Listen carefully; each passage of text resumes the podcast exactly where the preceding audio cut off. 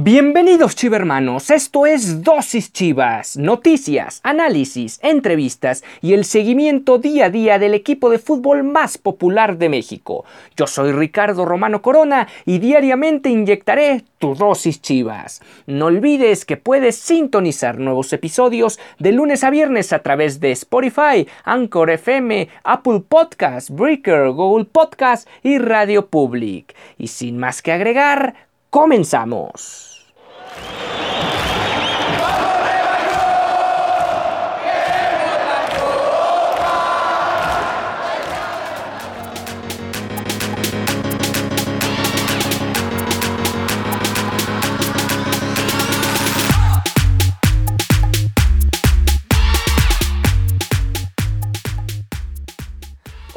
Bienvenidos a esta emisión de martes 20 de abril del 2021. Esto es Dosis Chivas, en este breve espacio de martes donde hablaremos de la actualidad del equipo rojiblanco que ya se prepara. Hoy viaja rumbo a la ciudad de Monterrey, a la metrópoli de Monterrey, para enfrentar a los Rayados el día de mañana en este partido pendiente de la jornada 12 que corresponde a un partido crucial para ambas escuadras. Por un lado Monterrey buscando afianzar su posición dentro de los cuatro mejores y el Guadalajara terminar de meterse de lleno en la pelea por la reclasificación.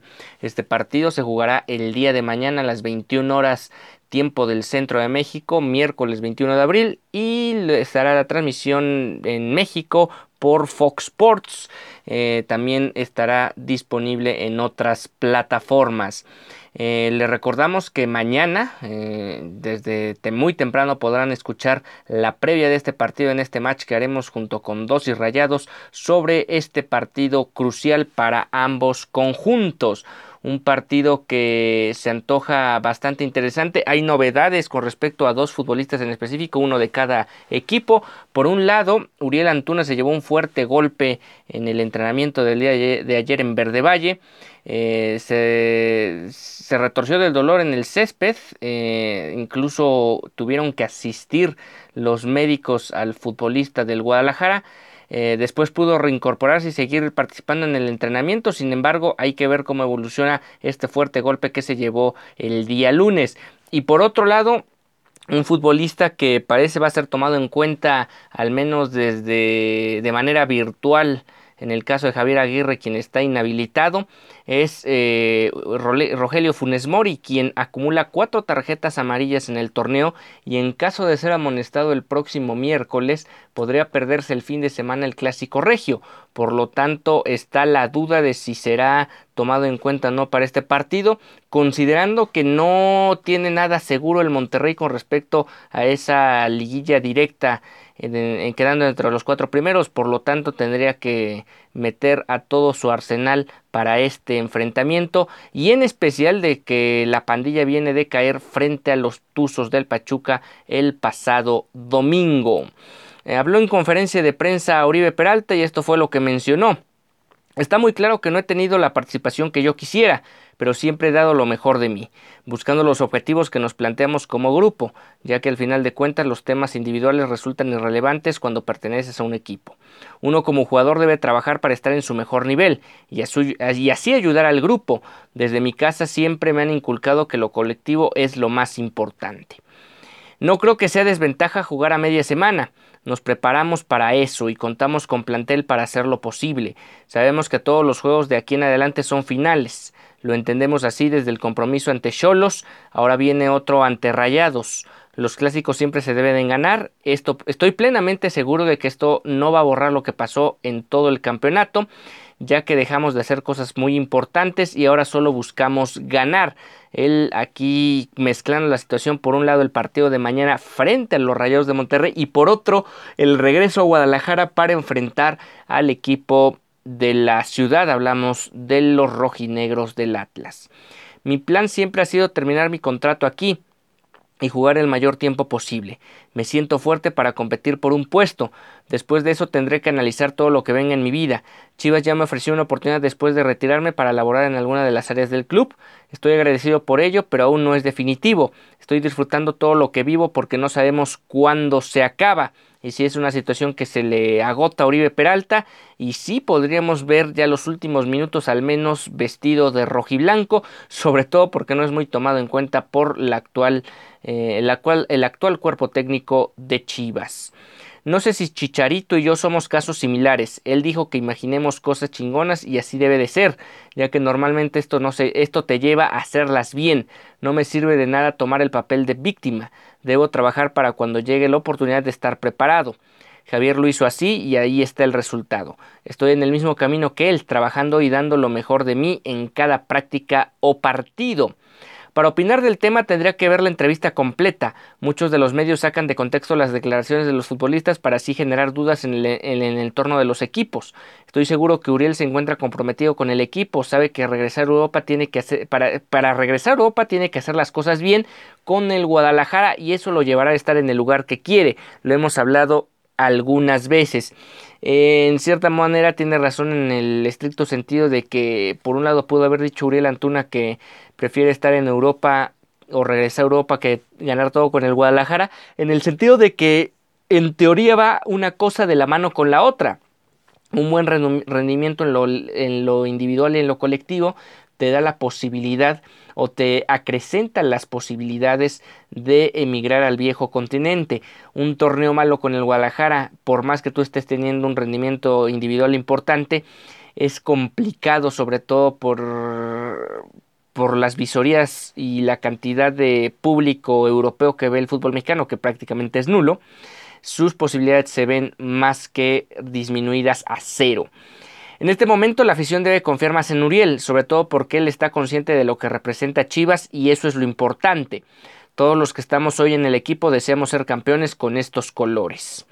Todo el grupo habló con Antuna sobre este tema y lo respaldamos. Nosotros confiamos en él y entendemos su aporte en el equipo. A mí me tocó estar en una situación similar cuando llegué a Torreón, debido a que mucha gente me abucheaba y es ahí donde tienes que hacer que confíen en ti, con hechos, no con palabras. Ahí está eh, de alguna forma Oribe refrendando lo que acabo de mencionar.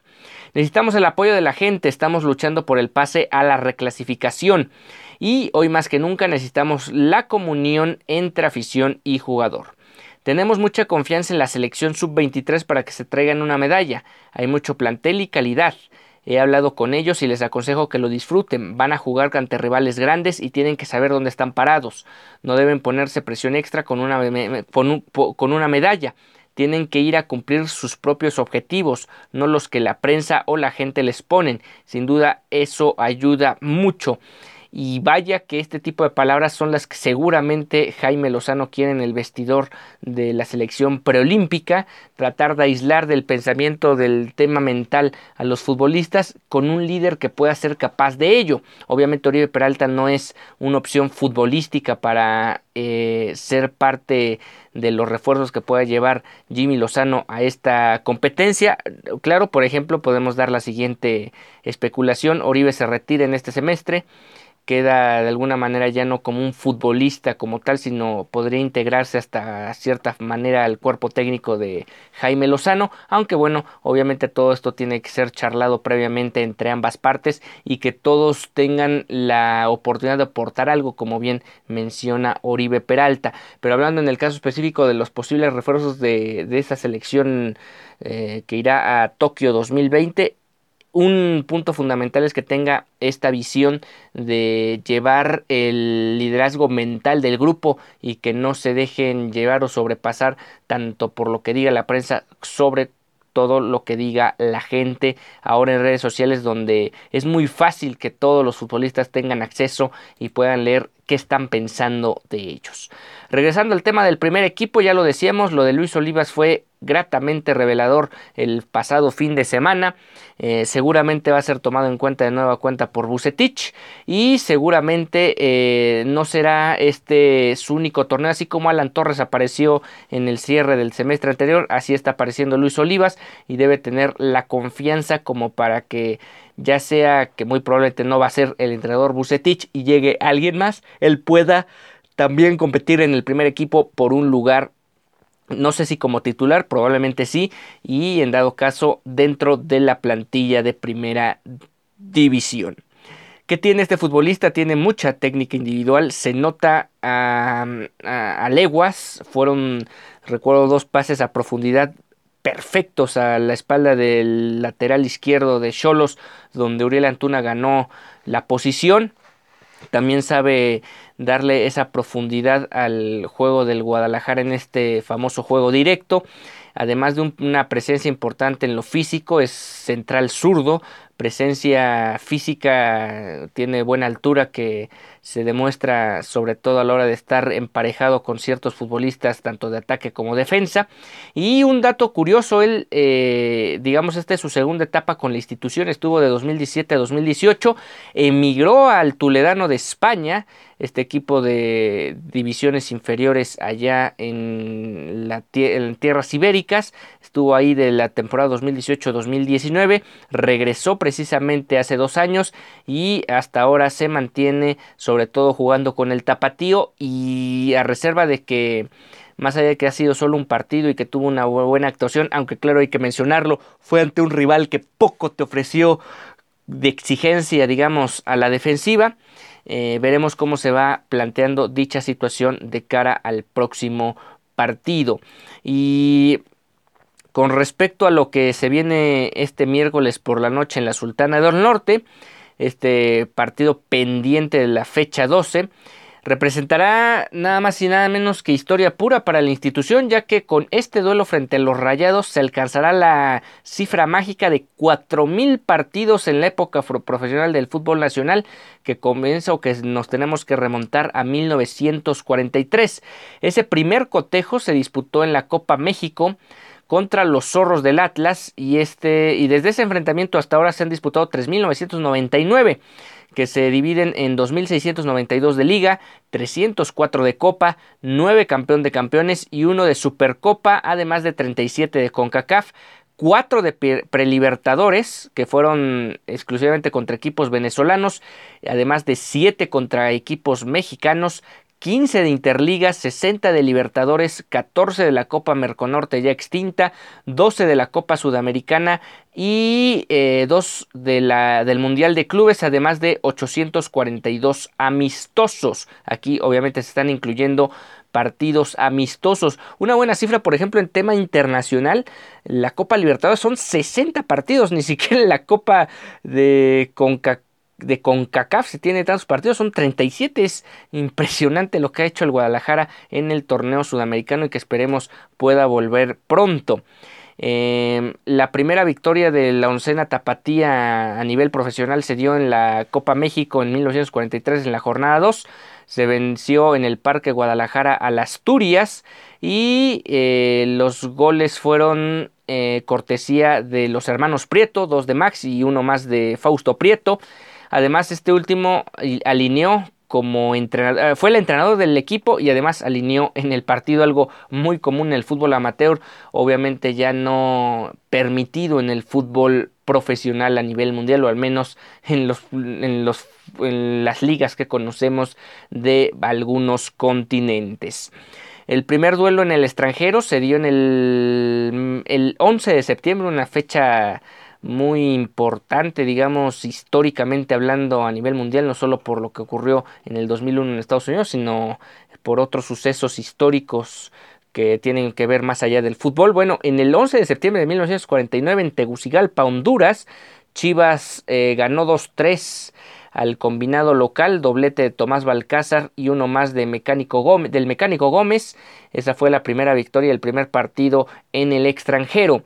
El 16 de junio de 1957, Chivas venció al Hanover 5 goles por cero en la Ciudad de los Deportes y lo más destacado de este partido no fue el, la goleada, sino que a Chava Reyes le marcaron un penal a favor que no era por lo cual eh, el gran Salvador Reyes falló a propósito ese penal, una situación que conocemos muy muy pocas historias a lo largo del fútbol, eh, a lo largo de los años que ha transcurrido este deporte muy popular en el mundo. Tres partidos han tenido gol olímpico por parte de las oncenas tapatías, dos fueron en Copa, uno de Fausto Aprieto en 1968 contra las Águilas del América, otro de Alberto Onofre en la final de vuelta ante Laguna en 1969 y en liga lo realizó Ramón Morales contra el Atlante en el Apertura 2004. Los cotejos de los cuales Chivas terminó con un portero expulsado por lesión fue con Javier Valdivia contra Cruz Azul en la 65-66, Calderón en un amistoso frente a Cartaginés en la temporada 66, en el año 66, Arturo Jauregui frente al Toluca en la 70-71, Ricardo Pérez ante León en el 82-83, Carlos Turrubiates en la 93-94 frente al Atlante, y Gustavo Nápoles, quien dos veces eh, actuó como jugador de campo y terminó como portero. Esto fue primero ante precisamente el rival de mañana en el invierno 2000, los Rayados de Monterrey, y dos años después frente a Pumas en el verano 2002. En cuatro partidos, el guardameta jugó como como jugador de campo, no como portero. Hablamos del Zul Ledesma en la 81-82 frente al Zacatepec. Luis Valls en un amistoso contra un combinado de Aguascalientes en, la, en el año 1992. Gustavo Sedano en la CONCACAF frente al DC United en 1997. Y el Guacho Jiménez en un partido de exhibición frente al Dinamo en 2016.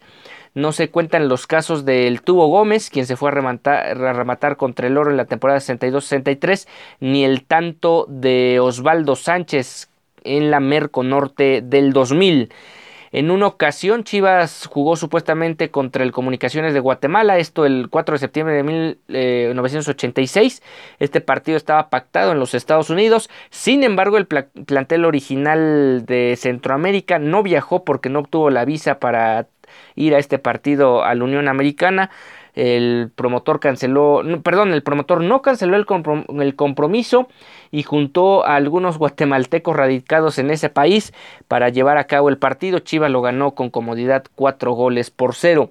En un partido que se realizó por Italia en 1994, Guadalajara enfrentó a un cuadro de seminaristas este escuadro, este, este partido fue una goleada todavía más catastrófica para el equipo amateur, ya que perdieron 12 goles por cero. El 10 de agosto de 2006, Chivas disputó dos duelos el mismo día.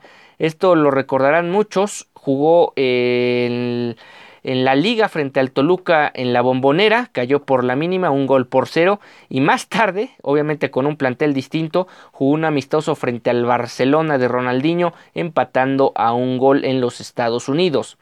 Y el historial eh, de encuentros en, desde 1900 43 pues arroja que progresivamente se fue aumentando la cantidad de partidos conforme iban creándose torneos, iban avanzando, sobre todo iban teniendo, éxito a lo largo del año.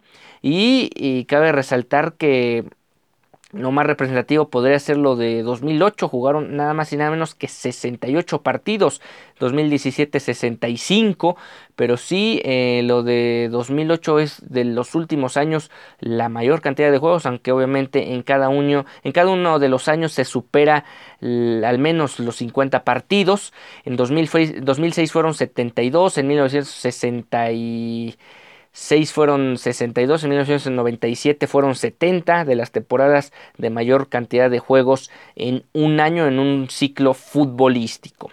Bueno, con estos datos estamos concluyendo la emisión de martes 20 de abril de 2021 con respecto al Guadalajara, dosis Chivas. Nos encontramos mañana con la previa del partido frente a los Rayados del Monterrey en el Gigante de Acero.